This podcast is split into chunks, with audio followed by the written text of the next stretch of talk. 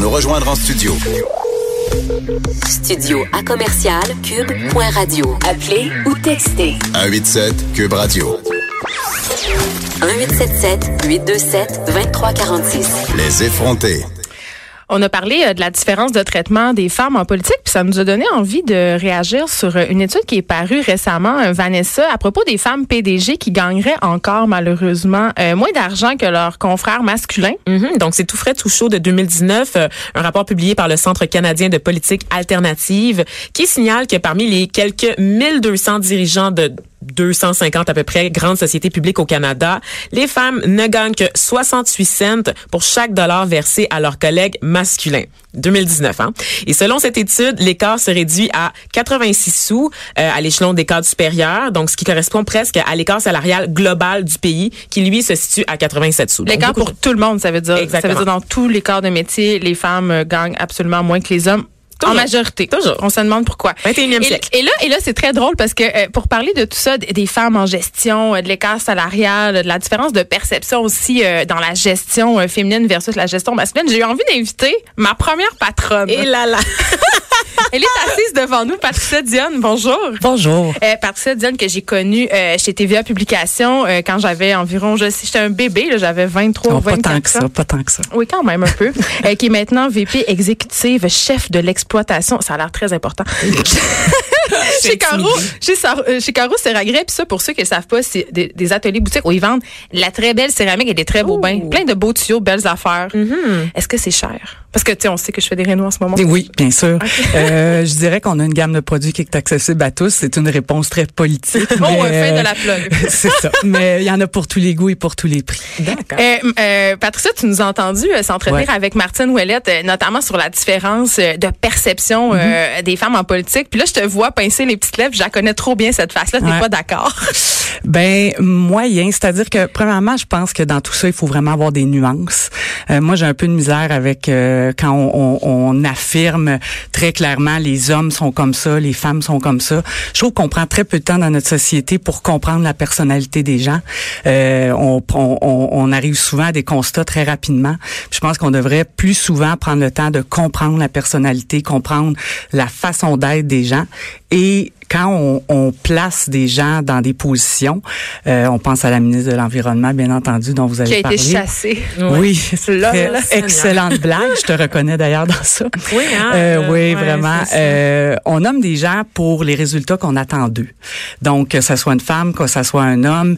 Et je suis assez d'accord avec toi quand tu disais c'est un peu triste euh, de d'entendre que quelqu'un perd son emploi parce que sa relation avec les médias était difficile. Tu sais, avant tout, moi, je pense qu'on va avoir quelqu'un dans des postes de pouvoir axé sur les résultats qui vont arriver avec des solutions, Ben oui. qui vont porter des changements. Puis non seulement ça, mais moi je me disais, Monsieur Legault, il dit ça parce que peut-être qu'il a peur de dire euh, parce qu'elle est incompétente, parce qu'elle est une femme, pas parce qu'elle est une femme qu'elle est incompétente, mais vous comprenez ce que je veux dire. Mhm. Ouais. Il s'exposait quand même à des critiques Ouais. si il disait d'emblée, ben c'est une incompétente. Là on aurait dit, on serait monté au marquage, nous les premières, Vanessa. Oui, absolument. Pour dire, absolument. ben il a dit ça parce que c'est une femme. Mhm. tu sais. Lui non plus, il peut pas gagner. Et François Legault, il peut pas gagner Non. dans cette Mais, situation-là. mais, il a, mais il a gagné. Ouais. On s'est donné le go, Vanessa. Ah non, ça, c'est l'infini lourdeur. C'est le matin, de mots.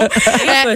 Mais, mais parlons de, de ta position de gestionnaire, Patricia. Ouais. Explique-nous un peu comment tu es devenue gestionnaire parce que tu n'étais pas nécessairement prédisposée à ça. Tu sais, ton père est un comptable. Tu sais, Ben, pas, pas tombé dans la marmite de la gestion à l'âge de deux ans. Là. Ben, je pense que oui, Oh non. sans même le savoir. Euh, D'ailleurs, euh, ma mère me rappelle parfois que déjà sur mes petits bulletins d'école prématernelle, c'était écrit euh, ah Patricia est une leader née, elle organise euh, les concours de casse-tête et autres jeux de poupées.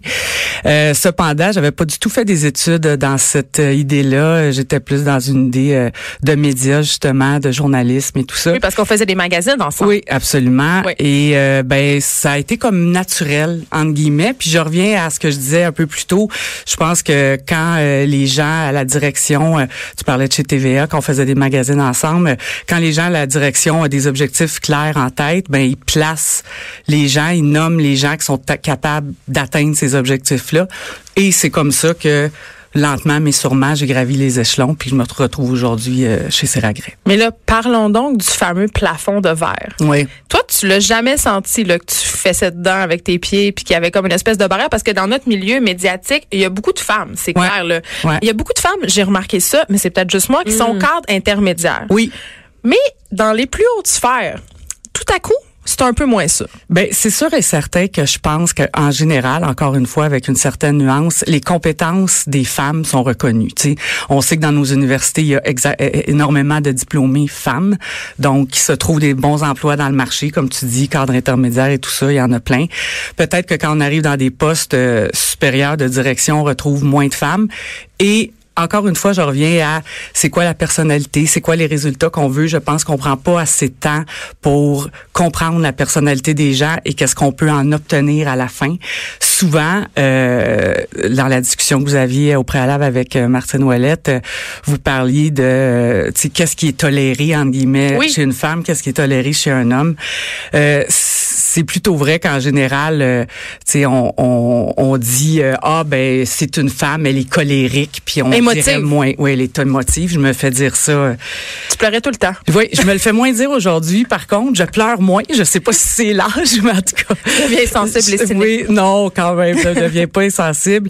Mais euh, je dirais par exemple que qu'est-ce qu'on entend beaucoup moins, c'est euh, ah t'es bonne Patricia parce que tu travailles comme un homme. Quand Ah oui. j'avais 30 ans, euh, il y a maintenant One of the boys. 15-16 ans, je me faisais dire ça. Ben non. Ah, Pat, Oui, oui. ah ouais, hey Pat, c'est cool de travailler avec elle. Elle est one of the boys, exactement. Je l'entendais souvent, hein. Ouais, ouais. Puis là, Pat, elle, on peut l'amener dans des meetings de gars parce que elle est cool, elle a un langage coloré. La l'épaule. girl, ça. Oh, oui. Fait que ce côté-là euh, m'était attribué, mais Ça te dérangeait-tu? non. Ça me dérange c'était une pas qualité. parce que c'est c'est ma personnalité qui est comme ça. C'est pas je suis pas one of the boy, one of the girl.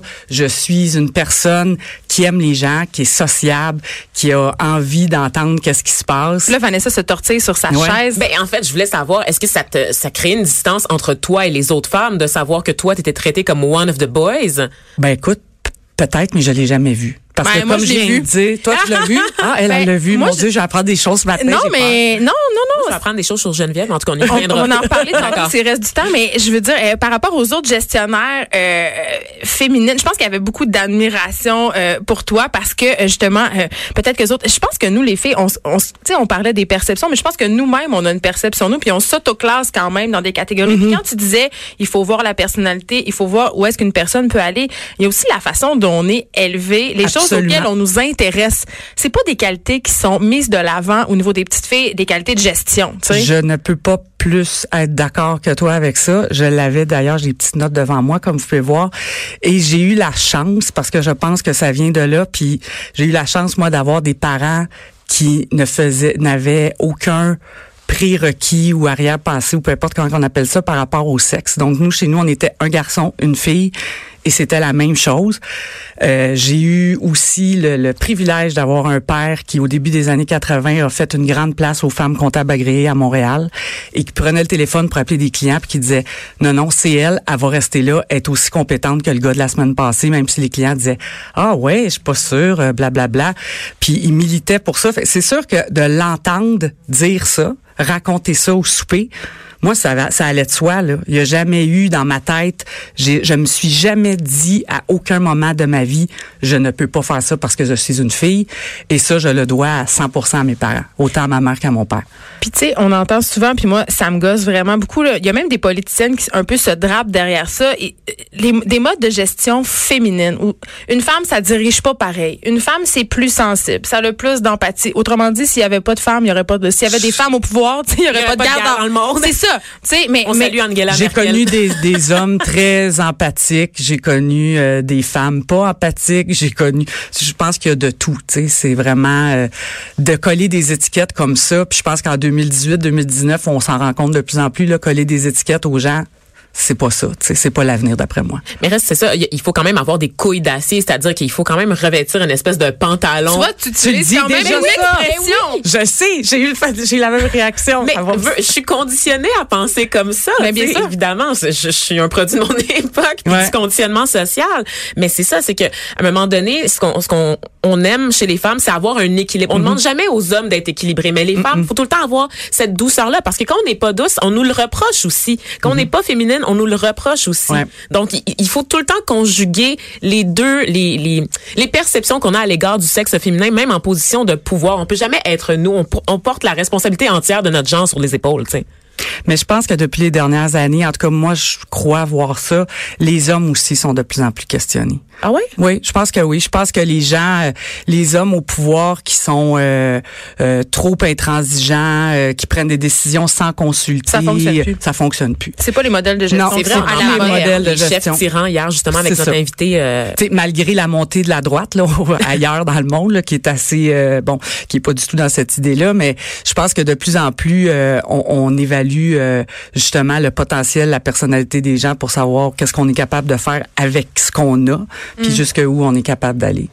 Euh, toi, Patricia Diane, t'as pas d'enfant? Non. Euh, Il y a une gestionnaire américaine euh, très connue qui a fait un article un année pour The Atlantic où l'article c'était You can have it all. Mm-hmm. Tu peux pas tout avoir.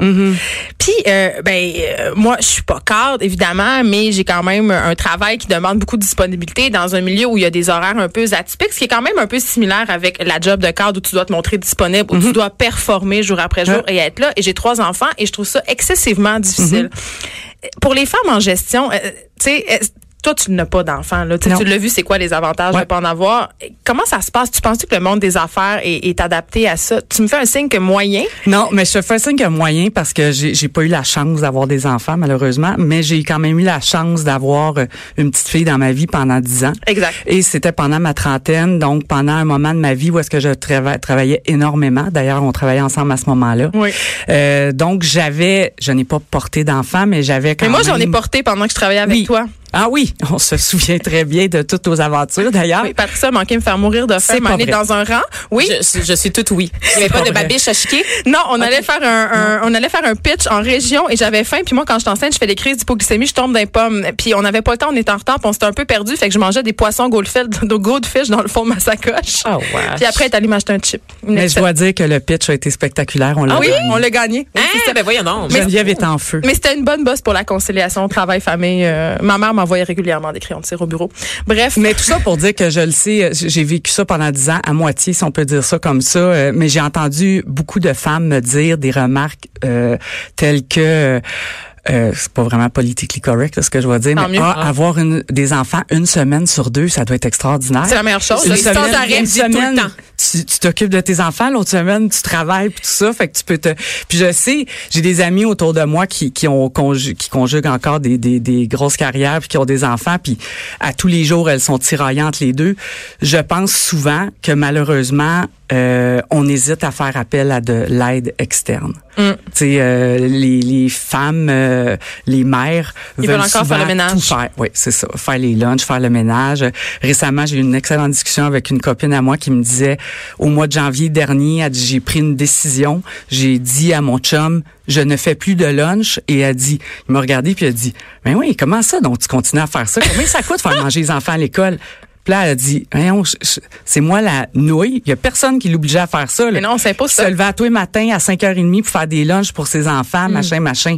Fait que c'est ça aussi, Parce qu'on a un sentiment d'échec, sinon, tu sais. Il faut, être se parfait. donner les, euh, faut se donner les outils puis euh, pour réussir, tu sais. Écoute, sur ces paroles philosophiques, Patricia Diane, c'était merci. beau. Non, mais merci d'avoir été avec nous. euh, Ça me fait plaisir tu tellement. continues à gérer ces regrets avec brio. Oui, et je ne pensais jamais me retrouver à la radio avec toi. Me à gérer Geneviève, c'est ça qui est le fun. Ah, c'était tellement agréable. Ah, Ah, regarde, tu vois. bon, Ouais, ben, ben, ben, agréable. Non, non, c'est vrai. Je ne le dis pas parce que les gens nous écoutent. Parce qu'elle est en C'est- face de nous. Non, non, c'était une très personne agréable. extraordinaire. Je retravaillerai avec elle. On ira aux toilettes ensemble, OK? Taisez-vous. Bonne journée.